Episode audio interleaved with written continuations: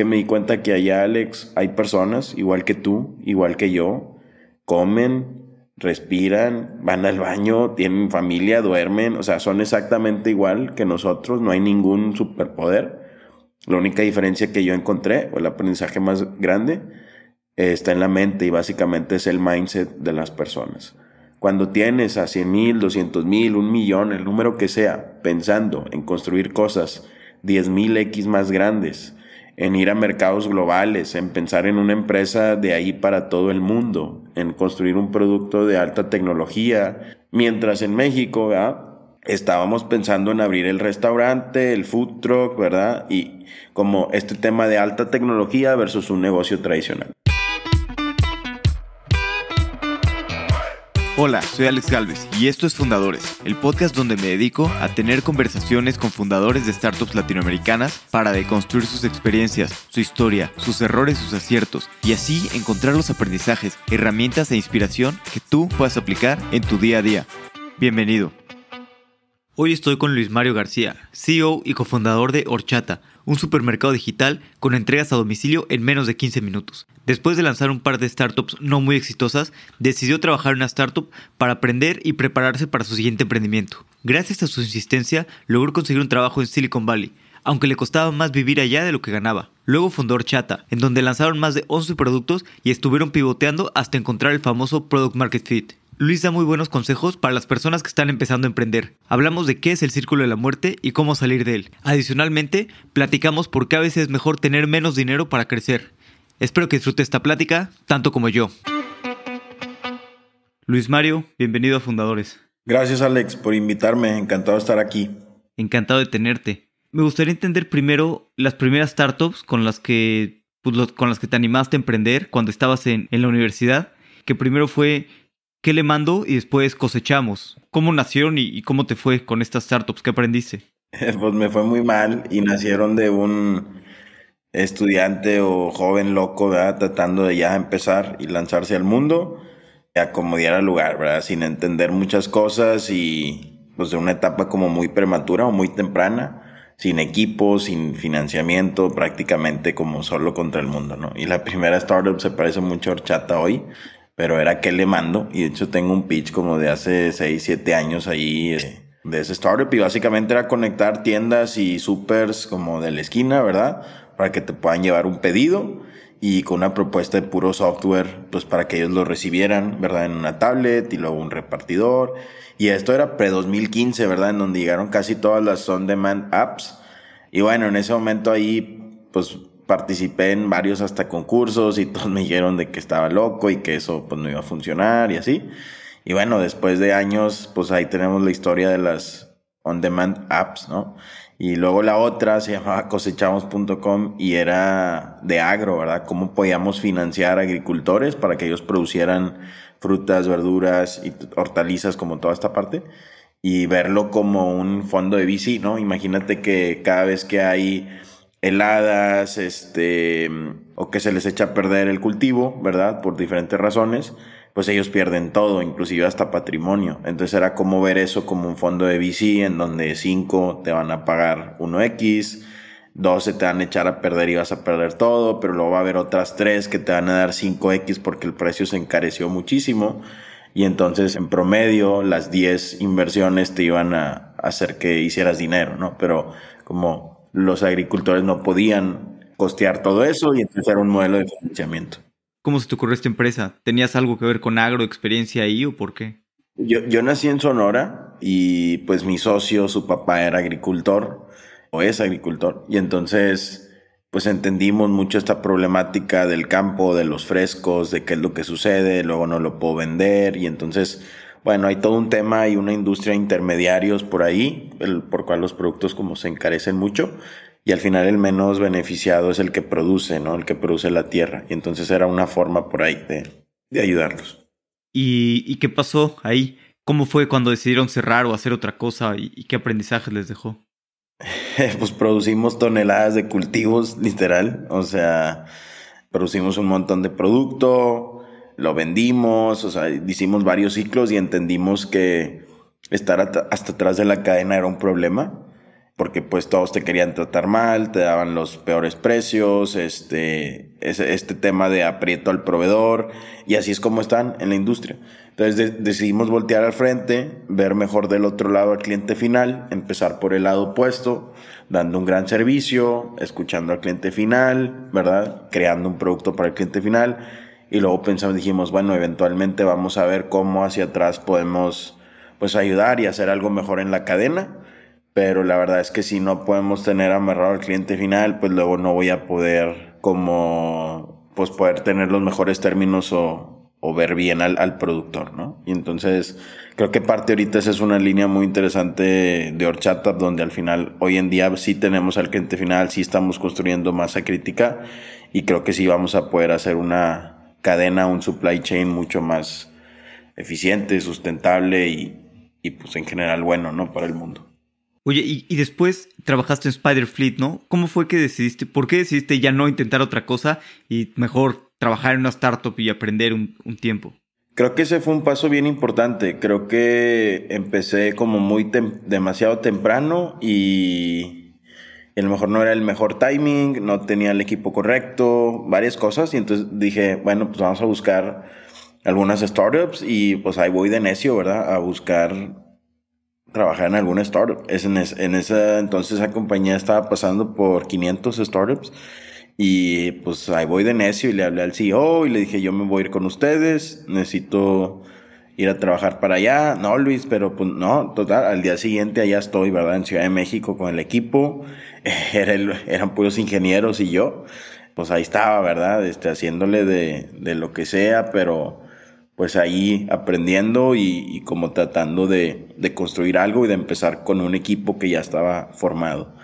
Y creo que eso me ayudó mucho y fue a lo mejor de las primeras experiencias que tuve trabajando con un equipo que estaba construyendo una empresa de tecnología.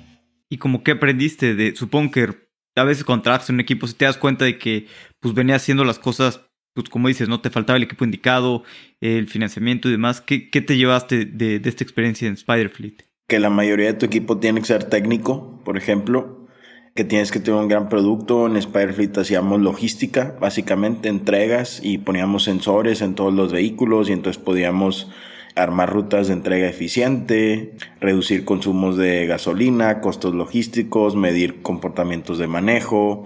Era, era toda una como administración de una flotilla de reparto bien o mal también está relacionado con lo que hago hoy en día, pero básicamente eso. Y fue una experiencia muy interesante. ¿Y por qué decidiste después irte a, Silicon Valley a trabajar? ¿Y cómo fue que, conseguiste un, trabajo allá? Porque a veces no es sencillo, ¿no? No, es bien, es bien difícil. Básicamente yo me obsesioné desde muy chico en cómo podemos crear la empresa de Internet más grande de Latinoamérica. Y dije, pues para poder hacerlo hay que ir a las grandes ligas, hay que ir a ver qué es lo que está sucediendo en el famoso Silicon Valley, ¿verdad? En San Francisco, porque de allá son, vienen todos los unicornios y entonces, ¿qué está pasando en México, ¿verdad? Porque nada más vienen los de afuera a ganarnos el mercado, ¿verdad? ¿Qué pasó con los locales? ¿Dónde estamos? Y entonces me voy para Silicon Valley y ¿cómo me fui? Pues de necio, otra vez. Abrí un CRM, ¿verdad? Un HubSpot y me puse una lista de 100 CEOs y me puse de uno por uno a contactarlo y, y pues delatoso, ¿verdad? Mandándoles mails, oye, yo quiero trabajar contigo, dame una oportunidad por A, B, C y D. Y luego hice un funnel de intros y entonces empecé a pedir un montón de intros. Y mi plan era irme en un agosto y empecé como en abril y ya era julio y no tenía nada, ¿verdad? Que es muy difícil, ¿no? Quién te da trabajo, etcétera, estás muy chavo. Entonces, hasta por ahí que me pudieron hacer una intro y conseguí entrar a una startup que acaba de pasar por YC o estaba pasando por YC, un equipo muy pequeño, como de unas 6, 7 personas y estaba creciendo mucho, ¿no? Entonces yo con experiencia que había tenido como de growth en otra startup, me fui para allá con esa cachucha, me dijeron que sí, me contrataron, vendí mi carro y me fui para allá y pues tú sabes, ¿verdad? A veces luego sale más caro estar allá que, que lo que sea y pues literalmente yo pagaba por estar allá porque en ese momento el sueldo que, que me ofrecieron era pues bajo, ¿verdad? Y pues me fui para San Francisco y empecé a trabajar con esta startup En 12 meses básicamente crecimos de cero a un millón de dólares en, en annual revenue. Era un modelo SaaS, entonces prácticamente era un modelo de 80% margen, un equipo muy pequeño, con muchas ventas. Teníamos una app para conductores de Uber, de Lyft, y pues entré ahí en la industria on demand.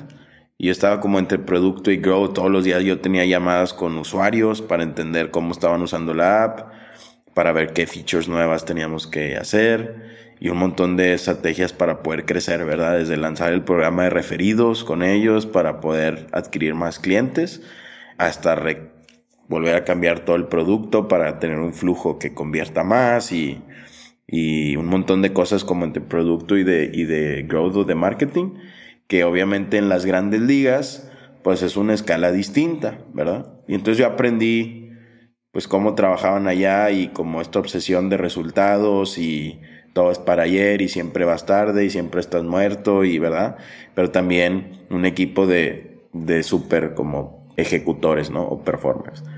Y pues básicamente eso. Pero déjame agregar algo bien importante. Lo, lo que creo que es lo más valioso es que me di cuenta que allá, Alex, hay personas, igual que tú, igual que yo, comen, respiran, van al baño, tienen familia, duermen, o sea, son exactamente igual que nosotros, no hay ningún superpoder. La única diferencia que yo encontré, o el aprendizaje más grande, está en la mente y básicamente es el mindset de las personas.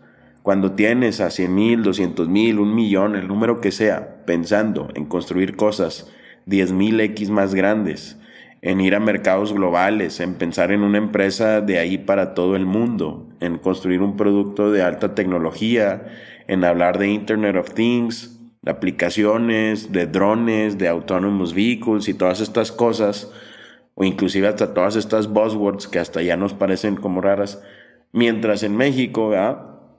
Estábamos pensando en abrir el restaurante, el food truck, ¿verdad? Y como este tema de alta tecnología versus un negocio tradicional. Entonces, cuando tengo a todas estas personas pensando 10.000 mil X más grandes, pues es donde sale uno, dos, tres, cuatro, cinco unicornios y estas empresas que trajeron prosperidad a la región y que están cambiando el mundo. Entonces, ahí es donde yo me regreso a México y digo, ¿dónde estamos los mexicanos? Necesitamos construir esto y empiezo Orchat. ¿Y qué pasó antes de que te regreses a México? ¿Qué pasó con esas startups? Si estabas creciendo y estaban tan, tan rápido, ¿por qué decidiste salir?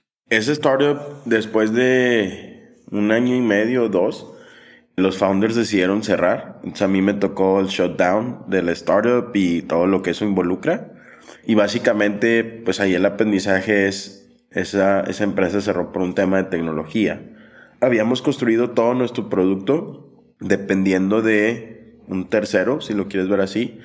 Y las on-demand apps, o sea, Uber y Lyft, al final tenían cierto control de nosotros, o sea, de nuestro producto, si ellos querían, ¿no? Entonces, como nosotros interactuábamos con las dos aplicaciones para que el producto funcionara, en cualquier momento ellos podían tomar la decisión de pues cerrarnos la llave si lo quieres ver así. Y entonces, obviamente nuestra aplicación hacía los drivers más productivos, usaban esta app en vez de las otras para porque les daba más valor, veían ganancias, les llegaban viajes de ambas, podían como ser más productivos y pues ellos en su estrategia querían retener a los conductores para que solo fueran exclusivos de Uber, ¿no? O de Lyft o de Postmates o Caviar o la app que fuera. Y ahí es donde nos empezaron por ahí a literal a atacar, o sea, sus equipos de ingeniería y pues bueno, el, el producto empezó a tener inestabilidades, etcétera. Y los founders pues decidieron cerrar y hay un aprendizaje que yo me llevé es, pues tu producto no puede estar montado en ningún lado que tú no controles porque pues siempre vas a estar en riesgo de que alguien más pues haga algo, ¿verdad? Y no nomás tu producto, tu cadena de suministro, tu, ¿verdad? O sea, lo que sea que es crítico en tu startup, debes de ser tú el dueño, ¿verdad? Del cliente final, de lo que sea. ¿Y cómo fue el sentimiento? ¿Te acuerdas un poco lo que sentiste de que pues venían creciendo muy bien y todo y de repente de un momento a otro deciden cerrar la compañía? Pues obviamente fue un golpe y más fue un golpe porque pasó de yo pagar para estar en San Francisco a me ofrecieron un sueldo que ese entonces para mí era como gigantesco, como de 100 mil dólares al año, o sea, ya te imaginarás, ya no recuerdo como 80, 100 mil dólares, pero el punto es que yo estaba tan temprano en mi carrera que para pues un chavito no sé qué voy a hacer con 150 mil pesos al mes, ¿sabes? Y, y remoto, Luis, y en donde quieras estar, ¿verdad? Y si quieres en México o aquí y así. Y entonces, pues tú lo sabes, ¿verdad? O sea, ¿qué, qué, ¿dónde vas a tener ese tipo de sueldos? Entonces, para mí fue, pues hasta raro, ¿sabes? Este, como, oye, volteas alrededor y pues apenas pues va empezando, ¿no? La carrera, etcétera, no hay, no hay como tantas oportunidades. Y ese fue otro aprendizaje, ¿verdad? Allá, pues todo ese valor que se crea también es valor para el equipo, ¿no? Entonces, por eso ese sueldo y la competencia de talento, etcétera. Bueno, el punto es que cierran y ahí es donde hay un, como un golpe de decir, pues, ¿qué sigue, no? Y ese que sigue, pues, reflexionando para atrás, ahorita creo que es de lo mejor que me ha pasado porque lo que siguió fue pues ahora lanzarme yo y empezar una empresa de tecnología en Latinoamérica.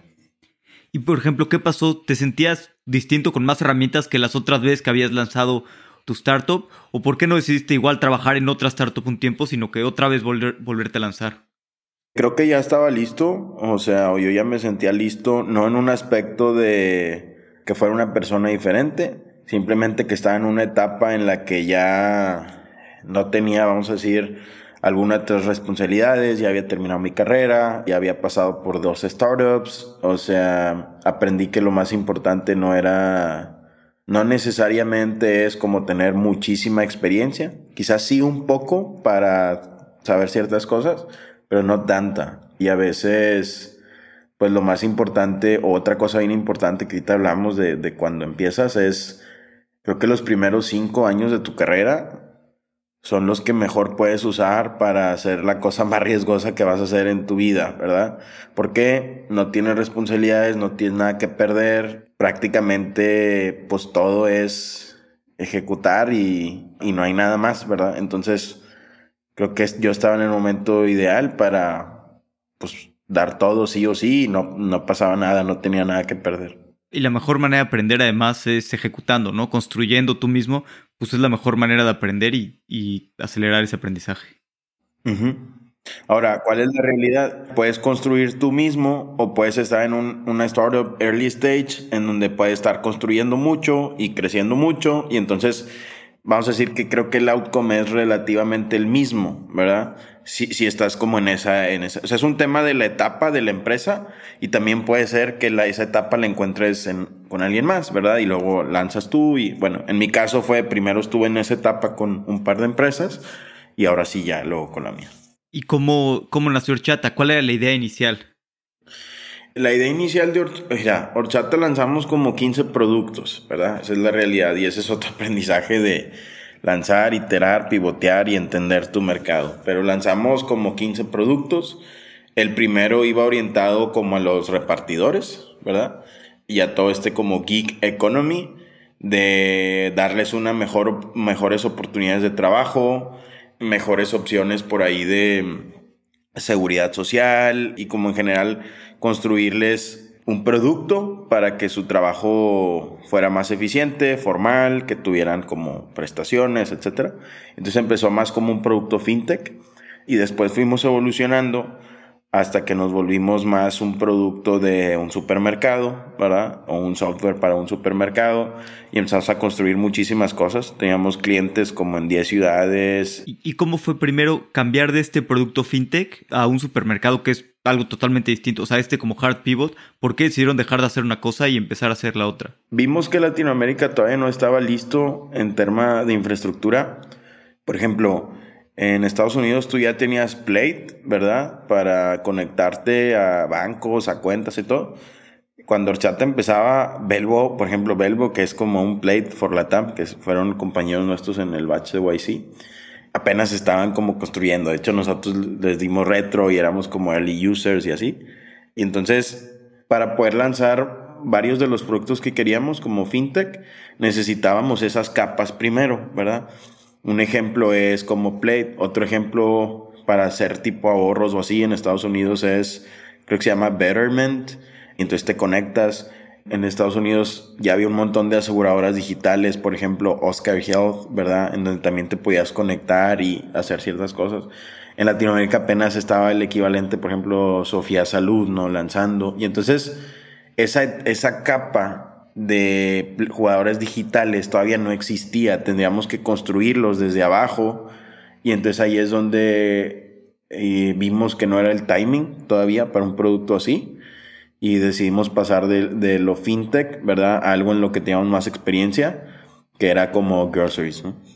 Y, y decidiste otra vez pues, volver a atacar el problema de, de, groceries, que es un mercado enorme, ¿no? Y también tiene muchas ventajas al ser también algo que, que consume recurrentemente y, y, demás. Me decías que lanzaste más de 11 productos, ¿no? Uh -huh. Pues cómo decían qué productos lanzar o hacia dónde ir llevando el producto. Lanzamos varias cosas antes, después lanzamos esto, después de ahí nos decidimos enfocar en solo uno, ya sea en un producto como para resolver solo la parte de seguro o solo la parte como contable o solo, o sea, como solo alguna pedacito.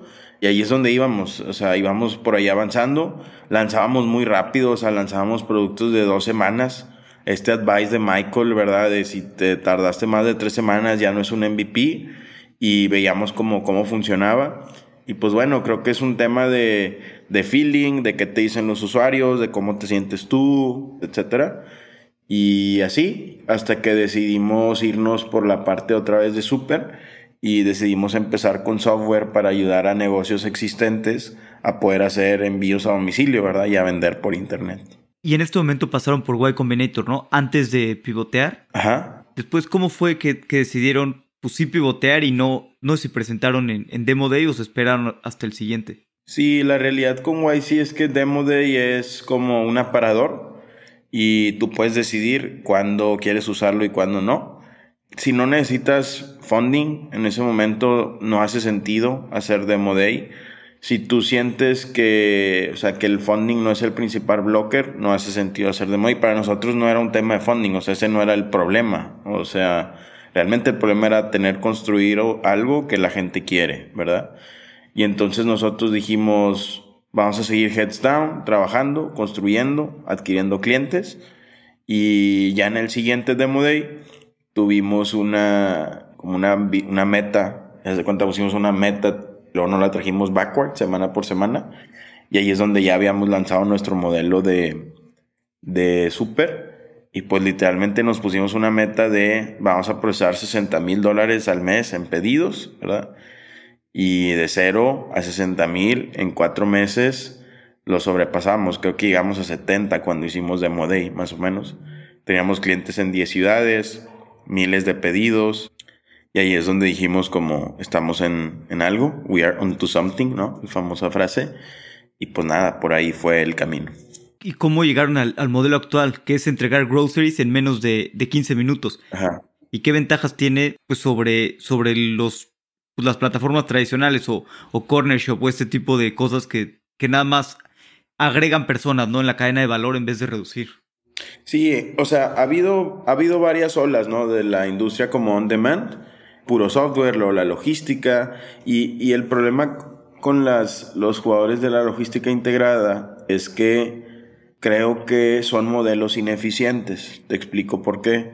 Porque esos modelos se construyeron pensando en que una persona random, ¿verdad? Va al súper, va a un súper normal, va y hace todas las vueltas, ¿verdad? Va y paga por una caja normal, se estaciona, va a tu casa, o sea, los flujos que hacen no están construidos para el mundo online, ¿verdad? Vamos a decir que fueron un parche momentáneo, porque así lo podían resolver muy rápido. El problema de estos modelos es que ahorita tú pides una comida y ya te cuesta 200, 250 pesos, ¿verdad?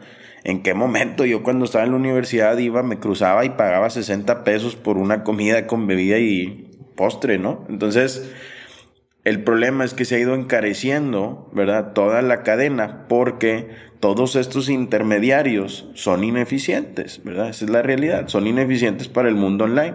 Entonces, la forma en que el delivery sea accesible, ¿verdad? Para la gente, pues es eficientando, ¿verdad? Toda la cadena. Y entonces nosotros aprendimos que para poder dar el mejor servicio al cliente final necesitábamos ser dueños de la cadena, ¿verdad? Y entonces ahí fue donde decidimos irnos por un modelo Dark Store después de procesar miles de pedidos para cientos de merchants. Ya, o sea, nosotros ya hacíamos súper y ya habíamos construido como todo el software y toda esa parte. Decidimos en vez de vendérselo a alguien más, vamos a lanzar horchata con una marca directa al cliente final para poder nosotros controlar, ¿verdad? La cadena, disminuir los costos y darle un mejor servicio al cliente. Entonces, nosotros lanzamos Dark Stores, ahorita tenemos Dark Stores por toda la ciudad, están diseñadas y todos los procesos están optimizados para venta en línea. Ejemplo, si tú vas al Walmart, los pañales están allá en la pared hasta atrás para que te atravieses por toda la ropa. Entonces, un chopper, pues imagínate, ese es el tiempo que se tarda. Entonces, en horchata no, los productos que más se venden están enfrente para poder hacer un picking rápido, ¿ok? Para poder empacar los productos que a ti te gustan rápido. Y entonces nuestros espacios están diseñados para eso, para venta en línea. Después yo no pago una renta premium, ¿verdad? En la avenida de aquí, en la verdad, súper cara. Y entonces empiezo a disminuir costos, empiezo a disminuir costos porque mi modelo está diseñado para vender en línea. Y entonces eso lo que hace es que no llegue un plato de comida de 250 pesos o de 200 pesos, ¿verdad? Lo equivalente en el súper pues sería lo mismo. O sea, pagas un sobreprecio demasiado caro por, porque pagas la ineficiencia del modelo, ¿verdad? Porque el modelo tiene que hacer dinero. Y entonces acá es cómo hacemos esto mucho más accesible para más personas y cómo hacemos una opción de súper más eficiente, más económica, mejor para el cliente final, que no te hablen para decirte, oye, no tenemos tal cosa, tenemos los inventarios conectados en tiempo real, como toda esa parte creo que la estamos haciendo mejor. Y pues también es con mejores prácticas. Hoy en día nuestros, yo te contaba el modelo de repartidores, nuestros repartidores tienen prestaciones, tienen seguridad social, tienen una propuesta de valor distinta de estar en la calle soleándose a tener un lugar en donde van al baño, tienen compañeros de trabajo, tienen un equipo, hay un sentido de pertenencia, hay un repartidor de la semana, un, un picker de la semana tenemos líderes de tienda. Entonces estamos construyendo también un modelo hacia nuestros empleados que creo que es más, pues más humano. ¿Y cómo hicieron el MVP para probar este modelo de negocios? O sea, entiendo todas las ventajas de por qué es mejor, pero ¿hicieron algún MVP para probar el primer Dark Store o cómo se aseguraron de, de que funciona? Pues el MVP fue lanzar la primera tienda y lanzamos la primera tienda y abrir una tienda es fácil, o sea, llenarla de producto, que es lo difícil, operar 300 tiendas, ¿verdad? De manera eficiente, con margen, etc. Pero bueno, nosotros abrimos la primera tienda demasiado rápido, llenamos de producto, anaqueles, equipo, todo. Y literal era perseguir proveedores, ¿verdad? En la calle al inicio. Y ese fue el MVP, empezar así, de repente no teníamos cosas que nos pedían y teníamos que irlas a conseguir al Oxxo de enfrente, ¿verdad? Entonces así empezamos con los primeros pedidos de una manera como muy, muy manual, muy scrappy, no había picking up, los pedidos eran un ticket, o sea, era como esta parte manual. Y así es como empezamos y empezamos a tener el primer día creo que hubo como tres o cuatro pedidos y luego cinco y luego seis y luego siete y luego diez y veinte y cincuenta y así te vas y empezamos la expansión, ¿verdad? Empezamos a abrir muchas más. ¿Y cómo batallas y o qué piensas de, los competidores? Porque es un espacio este que ya se ha, se ha puesto muy caliente en poco tiempo y hay pues grandes competidores, ¿no? Como Joker o como muchos otros que pues están fondeados con pues, muchísimos millones de dólares y están haciendo pues modelos similares. Creo que, creo que esta industria es el futuro, ¿ok? Hay muchos competidores a nivel mundial, ¿verdad? Hay un global race de este modelo también es cierto que hay pioneros, ¿verdad? Y los pioneros empezaron hace 6, 7 años. Un GoPuff en Estados Unidos, un Yandex en Moscú, en Rusia, un Getir en Istambul. Y básicamente probaron que el modelo podía funcionar. Y creo que esos fueron como los early players hace 5, 6, 7 años. Ahorita en el mercado creo que hay muchos, ¿verdad? O la competencia es muy dura, lo cual obviamente es un reto para nosotros. Creo que tenemos unas ciertas ventajas en el aspecto de que el problema más grande que tiene Horchata ahorita, Alex, no es el dinero. Esa es la realidad. El problema o el jugador que va a ganar este modelo, creo que es el jugador que pueda construir la tecnología para, como te dije, poder operar las 300, 400, 500 tiendas de manera eficiente, con margen, rápida, con la gente correcta, con los sistemas correctos, etc. Y para eso hay como cuatro productos fundamentales que tienes que construir, que no voy a abundar mucho en eso, pero el, el tener en cierta parte a veces también menos dinero obliga al emprendedor y al startup, en este caso Horchata, a poder ser mucho más eficiente con los recursos, ¿verdad? Con mis aperturas, con mis costos de adquisición, a pensar más allá, ¿verdad? En promociones, yo uso el ejemplo de Nuevo León, el gobernador que ganó, Alex, no es el gobernador que tenía más dinero, ¿verdad? O que puso más panorámicos o que le metió más pauta en redes sociales, sino realmente fue el que pudo ser como más creativo, el que se hizo viral, el que conectó con la gente, el que hizo como sentido de pertenencia con la gente, etc. Entonces, eh, por ahí vamos, o sea, cómo podemos lanzar cosas o ser más eficientes en los dólares que gastamos en adquisición de clientes, en las aperturas, en nuestras tiendas. Oye, si tengo todo el dinero del mundo, a lo mejor compro 10 cuartos fríos, ¿verdad? Oye, si soy horchata, a lo mejor todos los proveedores me, me me dan equipo de refrigeración y entonces no gasten eso y porque me vi obligado. Y entonces empiezo a ser un player que empieza a escalar de manera más eficiente y creo que eso es una ventaja. DoorDash no era la startup que estaba más fondeada, ¿verdad?, en, en la industria en Estados Unidos. Sin embargo, sí fue la más eficiente. Empezó a abrir otros mercados, no compitió en las ciudades principales porque estaba como sobresaturado. Entonces traía una estrategia distinta y eso al final fue, fue una ventaja que los posicionó para que también fueran el player, pues que no estaba más fondeado, ¿verdad? Pero que, que precisamente eso los ayudó a ser más eficientes, a, construir un producto como pues, un, un, muy buen producto y a ganar mercado también en otras como ciudades. Entonces, creo que la línea de horchata va por ahí y ya, creo que también este mercado da para dos o inclusive hasta tres como competidores que van a estar como peleando el, terreno. Ahí está pues los ejemplos de food delivery, ¿no? Con Rappi, con Didi, con Uber Eats, etcétera. Y pues nada, creo que es un mercado también gigante. Sí, el mercado es gigante. ¿Y qué estrategias han hecho para adquirir usuarios finales de manera eficiente, ¿no? Y no simplemente, pues como algunos competidores, ¿no? Que dan muchísima publicidad y cosas gratis, ¿no? Para que compre usuarios. ¿Cómo lo haces de manera más inteligente? Pues hay de dos. Nos peleamos en super promos, ¿verdad? Y a ver quién da más super promos y tú das el 10 y yo el 15 y luego el 20, el 20 y así nos vamos y es una carrera de super promos y ya ya pasó en Manhattan, ¿verdad? Inclusive los primeros players ya está viendo una especie de consolidación, o sea, esa es la realidad. Entonces, creo que el reto para digo, para nosotros y para cualquier industria es en qué dimensión vas a competir, ¿verdad? Tienes a HEB que no es el más barato, Tienes a Walmart, que es el más barato con el catálogo más amplio, ¿verdad? Y es muy grande Walmart. Y tienes a HB, que es como el premium, catálogo bien seleccionado, no soy el más barato, diferenciación, etc. Entonces, creo que el reto se va a volver en dónde estás compitiendo, ¿verdad? ¿Cuál es tu diferenciación? ¿Cuál eres? ¿Eres el Walmart? ¿Eres el HB? ¿Eres el Soriana? ¿Eres el Waldos? ¿Verdad? Como, ¿cuál eres? Y por ahí creo que nosotros y todas las apps de delivery, de super o lo que sea, van a empezar a empezarse como a diferenciar. Porque una vez, Alex, que todos traemos el pedido completo, todos entregamos en 15 minutos, ¿verdad? O en 10, o en media hora, o en una hora. Todos tenemos buenos precios, ¿verdad?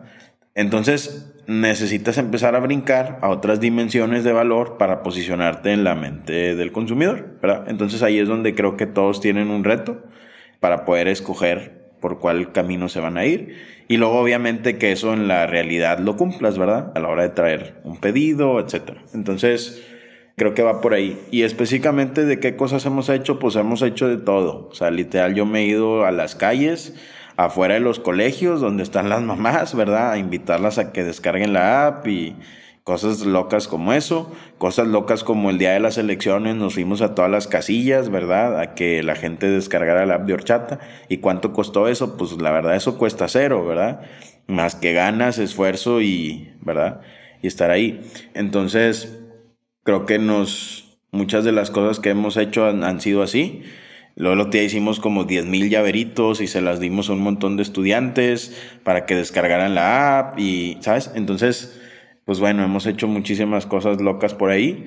El día de 15 de septiembre sacamos un mariachi a las calles y pues cuando llegaba tu pedido te llegaba mariachi en 15 minutos, ¿verdad? Y lanzamos eso el mero 15 de septiembre y se hizo viral y un montón de gente nos compartía. Y otra vez, eso no es meterle 100 mil pesos hoy de pauta a redes sociales, sino un mariachi que va, ¿verdad? Y entonces eso te detona muchísimo más como publicidad boca en boca. Y entonces, ¿eso qué nos obliga?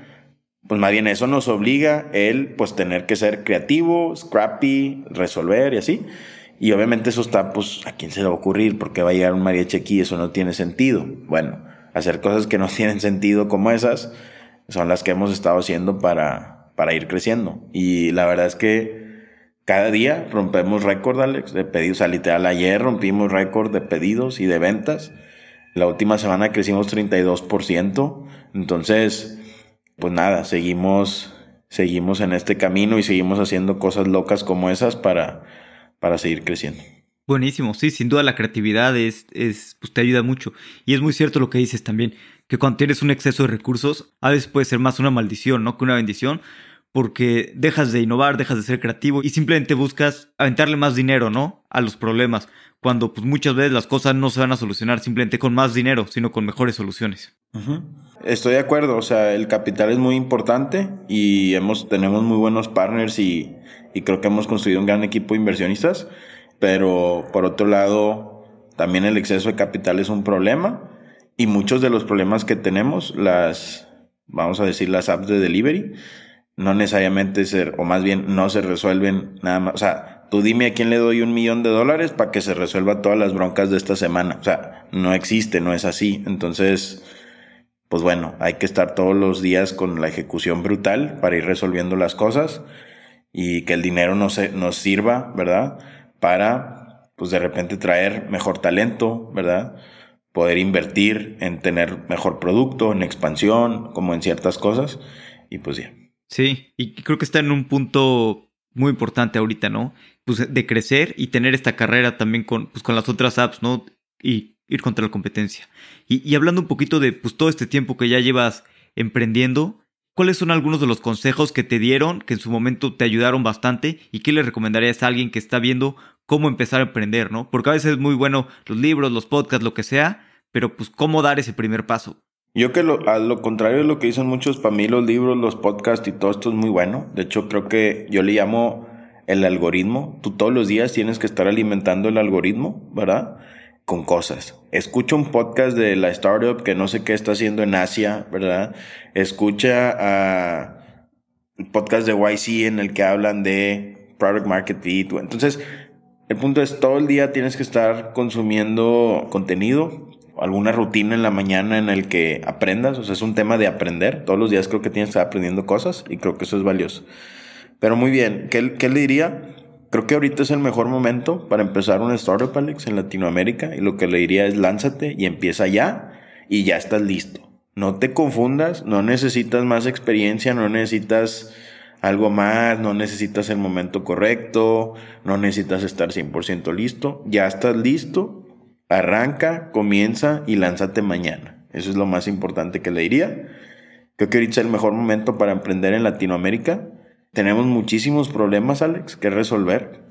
Y a diferencia de otros mercados como Estados Unidos, que está sobrecompetido, aquí todavía somos un océano en donde hay muchísimas oportunidades y nos faltan muchos más emprendedores que levanten la mano en todas las industrias que hay por resolver, la que le busques, la que se te ocurra, ¿verdad? Quizás FinTech, que es de las más saturadas, todavía tiene un montonal de cosas todavía más que le faltan. Entonces, Creo que oportunidades sobran y es bien simple. Hay muchos productos y servicios mal construidos, ineficientes, con poca tecnología, con mala experiencia de usuario y eso lo que te da, pues es una oportunidad para los siguientes Nubanks, ¿verdad? Hay que recordar que el éxito de Nubank también iba muy relacionado con el mercado, ¿verdad? O sea, la industria, el cliente allá en Brasil estaba muy mal atendido, los cinco viejos bancos, ¿verdad? Mala experiencia, tasas de interés carísimas. Entonces, eso habilita que venga el disruptor y que todos los incumbents, pues, estén muertos, ¿verdad? Porque ofreces un servicio 10X. Pero para que el servicio sea 10X, pues lo existente tiene que ser muy malo, ¿verdad? Entonces creo que hay muchos servicios que todavía se pueden mejorar y eso hace que tengas un cuadrante en el que hay muchos incumbents, viejos, obsoletos, ineficientes, etcétera, y que vengan los nuevos con una mejor experiencia al, cliente final. Entonces, eso lo que hace es que hay muchos mercados que, podemos mejorar. La otra es el capital. Gracias a los Nubanks, los Rapis, los Corner Shops, creo que nos han dejado un, un legado y también una responsabilidad importante porque pues ahora nos demostraron que se puede, Alex, que se pueden construir este tipo de empresas y que hay capital para fondearlas. ¿Por qué? Como ya salieron los unicornios y los cabacs, etcétera, ya, ya dejaron un precedente y entonces los inversionistas nos voltean a ver y saben que aquí hay una oportunidad como grande y que también se pueden construir unicornios. Y entonces hace que haya más capital disponible para emprendedores de Latinoamérica. Creo que es una razón dos, muy importante. Y la razón tres, talento, ¿verdad? Todos los equipos de estas empresas ya pasaron por ahí. Cada vez tenemos más gente que regresa de los Silicon Valley, los San Francisco, los ex cualquier startup, ¿verdad? Y entonces ya tenemos gente que tiene experiencia construyendo tecnología, creciendo empresas, etc. Y eso hace que si mezclamos las tres, un gran mercado, capital y un gran equipo, pues la tierra sea fértil para los siguientes unicornios de la región en la siguiente década. Sí, de acuerdo. Y creo que como bien dices, estamos en un momento inmejorable, ¿no? Para emprender en Latinoamérica. Ahí está el talento, el capital. Pues no solamente hay capital local, sino mucho capital internacional que está volteando a ver la región. Y pues lo más importante, no están los problemas que esos siempre han estado y necesitamos, ¿no? Solución para los miles de problemas que tenemos en Latinoamérica. Así es, totalmente de acuerdo. Y por último, lo que te diría es, Necesitamos más mexicanos que se suban al barco. Son pocas las startups, necesitamos que seamos más. Por ejemplo, yo que crecí en Monterrey, pues Monterrey fue la ciudad industrial por excelencia, ¿verdad? Y eso fue lo que creó gran prosperidad, trabajo, etcétera. Pero nos hemos quedado atrás, ¿verdad? La siguiente ola es de empresas de internet, de tecnología, que generan impacto, etcétera. Y para lograr eso, pues tiene que haber más emprendedores que levanten la mano y digan, pues yo me lanzo, ¿verdad? Entonces, también es una invitación, ¿verdad? Para que seamos más y que más mexicanos levantemos la mano y que no nada más vengan los de fuera, ¿verdad? A, ganarnos por ahí mercado, sino los locales también podemos y los mexicanos somos chingones, ¿no? Por último, quería agregar algo que, que no me preguntaste, pero es bien importante. El que quiera empezar una startup ya, o sea, para mañana, hay algo bien importante que yo aprendí que se llama el círculo de la muerte bueno, o sea, me di cuenta, ¿verdad?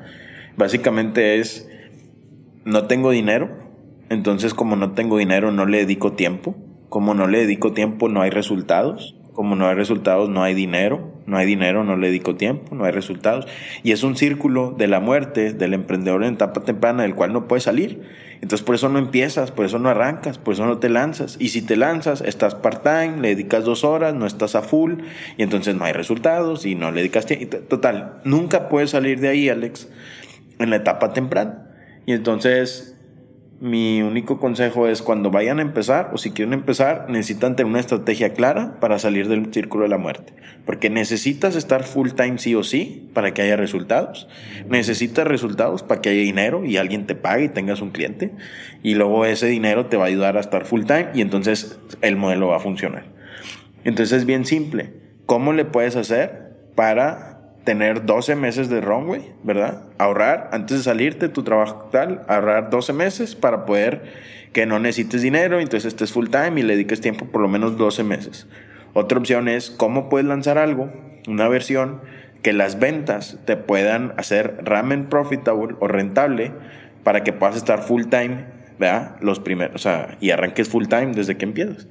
Otra opción es cómo levantas un poco de capital para tener 12 meses de runway y poder estar a full en el proyecto.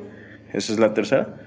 Y básicamente es eso. O sea, antes de arrancar, piensa en cómo vas a salir del círculo de la muerte para que empieces bien y que no empiece muerto el negocio. Y la otra que, que te diría bien importante es que si vas empezando tu carrera, creo que también es el mejor momento no hay nada que perder, no tienes responsabilidades, probablemente hasta todavía estás con tus papás o no tienes hijos, no tienes como tantos gastos, o sea, no pasa nada si las cosas van mal. Entonces, esa es la otra. Aprovechen los primeros años de carrera para hacer cosas súper riesgosas, súper ambiciosas, para tocar puertas a más no poder. Y creo que eso it's, it's gonna pay off, ¿verdad? En el futuro. Y si por alguna razón no funciona, vas a ir 3, 4, 5 años más adelante que todos los demás por el aprendizaje que vas a haber tenido. Y nada más. Súper bien, no, grandes consejos. Y ahorita me imagino también que además están pues, contratando bastante, ¿no? En Horchata están creciendo. Seguro tú estás buscando gran talento para, para crecer el equipo Horchata. Sí, definitivo. Eh, está creciendo demasiado nuestro equipo de ingeniería. Tenemos un gran equipo de ingeniería en México y estamos contratando obviamente talento de producto, de ingeniería, de operaciones, de launchers como de ciudades y, ¿verdad? Entonces, estamos en esa etapa y esa es la otra, ¿verdad? También creo que una escuela, o mi escuela, una de mis escuelas fue entrar a una startup en etapa temprana que estaba creciendo. Horchata está en esa etapa, entonces creo que va a haber una horchata magia en donde, mafia, perdón, en donde muchos del equipo van a empezar sus startups y yo quiero ser el primero en invertirles. Y eso es porque Horchata está lleno de emprendedores, no solo con los founders, sino con el equipo. Yo le llamo que tenemos un equipo sin freno, o sea, todo el equipo son obsesionados, locos, se conectan conmigo a las 2 de la mañana, o sea, ahí estamos a muerte, ¿verdad? Y realmente es porque son personas sin freno, o sea, y creo que ese es el equipo que tienes que construir, early stage, pero obviamente abiertos a invitar a todos los sin frenos que estén por ahí, que quieran también, pues eventualmente construir algo. También creo que otra recomendación es entren en la etapa temprana de una startup, aprendan lo que puedan y pues tampoco los quiero aquí 5 o 10 años, ¿verdad? Luego sálganse y arranquen sus propias empresas y, y yo voy a ser el más contento en ayudarlos también. Sí, totalmente. Y creo que ayuda mucho también a una startup, pues contratar primero emprendedores, ¿no? Para que sean realmente responsables de las cosas y, y le den el impulso, ¿no? Que necesitan los proyectos para crecer en una etapa tan temprana. Así es. Y hay varias etapas, ¿verdad? También hay ciertas posiciones que ocupas de especialización o luego vas a atender a la especialización. Pero bueno, son etapas y, y pues el equipo al final que ocupas es, sigue siendo un equipo de top players en especialización o en posiciones de especialización o en posiciones como pues más de lanzar y de romper cosas y de construir para mañana todo, ¿no? Totalmente. Pues vamos a pasar a la última parte, que es la serie de preguntas finales. Las preguntas son cortas, las respuestas pues como tú quieras. Va. ¿Cuál es el libro que más has recomendado? Me gustan mucho dos, The Innovator's Dilemma de Clayton Christensen, donde explica toda la teoría de disrupción. Y también me gusta mucho la parte de cultura What You Do Is Who You Are de Ben Horowitz, en donde pues habla de toda la parte de cultura. Yo cuando empecé horchata me senté en un Starbucks con Javier, mi socio, y en una servilleta escribimos la cultura de horchata, pero siempre con un mecanismo para asegurar que se cumpla, para que no esté ahí en la pared pegada valores que nadie hace, ¿verdad? Entonces, por ejemplo, la puntualidad es bien importante, no llegamos ni un minuto tarde. Y cada minuto tarde que llegue alguien a una junta, pues es un día más de vesting, ¿verdad? En sus acciones. Entonces, imagínate que desde el inicio, pues las juntas no empiezan tardes, es la hora y todos entran y arrancamos y entonces eso ya se hizo parte de la cultura. Bueno, así varias, pero creo que eso es algo de ese libro que aplicamos todos los días. Buenísimo. Me encantó esto de un día más de vesting. ¿Cómo qué otro valor tienen que, que tengas un, un, ejemplo muy claro? Por ejemplo, otro muy claro para nosotros es que la familia es primero. Y entonces les pedimos al equipo que en su escritorio tengan un cuadro con su familia. Por ejemplo, yo tengo uno en mi escritorio y básicamente es cuando estés tirando una línea de código a las 11, 12 de la noche, voltea a ver el cuadro y acuérdate por quién estás aquí, ¿verdad? Y quién es el motor que te, que te mueve y por quién estás realmente construyendo pues todos estos sueños y acuérdate de tu familia. Y luego otra bien importante es que el último paso de la entrevista de horchata tienes que invitar a cenar conmigo, con los founders y contigo, a tu esposa, a tu novia, a tu mamá, a quien sea de tu familia, pues para conocerla, para platicar con ella, para hacerla parte de esto y, y pues que sepa quién está aquí detrás de todo este sueño y pues nosotros también conocer a quien realmente importa para ti. Buenísimo, me encanta, me encanta eso. ¿Qué creencia o hábito has cambiado en los últimos cinco años que ha mejorado drásticamente tu vida? Yo creo que sería creencia y es pues que no hay imposibles. Todo se puede, siempre hay un como sí, resuelve, ¿verdad? Para mañana y no hay límites, o sea, no hay límites, todo está en tu mente y todo lo puedes conseguir, todo lo puedes lograr y cómo lo haces para mañana, ¿verdad? Este, no, es que esto es muy difícil, no, es que cómo vamos a abrir esta ciudad, bien simple, mañana agarro un avión, voy, busco el espacio, eh, lo arranco y lanzo mañana, ¿verdad? Entonces, es como esta brutalidad de cómo sí, siempre, todos los días, y no hay imposibles y podemos lograr todo, ¿verdad? Y los límite está en la mente. ¿Hay algo que creías que era verdad hace 10 años que hoy ya no pienses que sea así? Sí, básicamente yo cuando tenía 9 años, mi mamá me preguntó qué quieres ser de grande y nos hacía estos ejercicios como que para que empezábamos como a soñar. Y yo le dije, mamá, yo quiero tener 34 fábricas, ¿verdad? En nueve países alrededor del mundo y quiero ser empresario. Y pues algo que creía en ese entonces era que ese era como un camino que iba a generar con mucho impacto. Y lo que cambió es que decidí mejor que, o aprendí que, que no eran 34 fábricas, pero sí una empresa mundial ¿verdad? de Internet, de software, y que eso nos iba a permitir multiplicar el valor que creamos por millones. Y pues nada, o sea, crear, ¿verdad? Algo que pueda ayudar a miles de millones de personas y que trascienda y que eso lo iba a poder lograr con tecnología y a lo mejor no con fábricas o no el tamaño que quería. Y ahí es donde, o ahí es porque entré a software, porque el impacto podía ser mil X más grande. Sí, totalmente. No, no son fábricas, pero van a ser dark stores. Así es. ¿Tienes algún fracaso favorito? Yo creí que éramos la peor startup en nuestro batch de YC. Entonces, llegas como a las grandes ligas, ¿verdad? Este, como eres de los pocos mexicanos, etcétera. Y creo que en el primer, los primeros meses creo que no nos fue bien. Michael decidió invertir en nosotros, yo no sé qué vio, pero decidió invertir en nosotros. Y recuerdo un office hours en el que, o sea, literal fue como, ¿qué está pasando muchachos? O sea, están perdidos, ¿verdad? Este, obviamente él siempre con la cachucha de soy bien brutal y eso es lo que te, ayuda a moverte, ¿no? Al final nos ayudó muchísimo, pero sí fue como no teníamos progreso, no podíamos traer los clientes que queríamos, el producto no estaba en el nivel que queríamos, no estábamos creciendo como queríamos. En, en el tema de fundraising, como era complicado, no teníamos tanto progreso ni tampoco era el enfoque. Entonces, en fin, tú estás y empiezas a ver, ¿verdad? rondas por todos lados y como puras un montón de cosas, ¿verdad? Que nomás te distraen. Y creo que ese fue uno. Pero creo que eso realmente nos ayudó y meses después hicimos 100X, ¿verdad? Y ahora éramos de las, de las mejores y levantamos una ronda con un equipo increíble de inversionistas y teníamos muchísimo progreso y un gran equipo y le dimos la vuelta.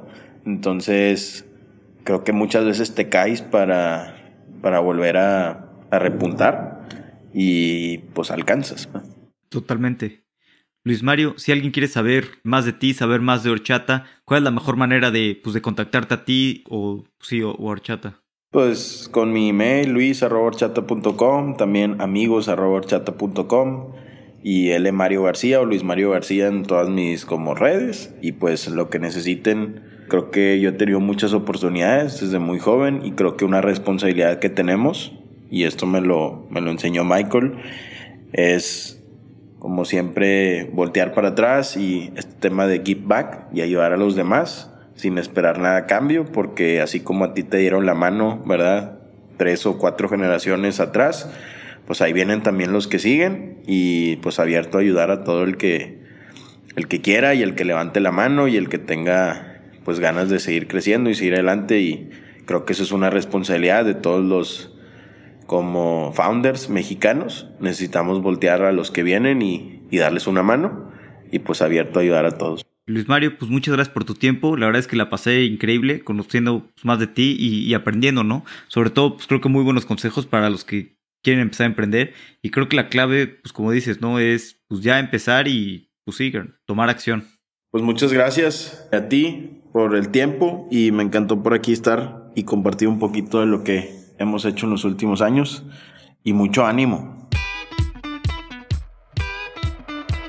Ya lo he dicho, pero el modelo de las dark stores me encanta. Estoy convencido de que es el futuro de la industria de retail. Por cierto, si no lo has hecho, déjanos 5 estrellas en Spotify. Honestamente me ayuda mucho para seguir llegando a más personas. Muchas gracias por escuchar y por recomendar nuestros episodios a amigos y a enemigos. Hasta la próxima.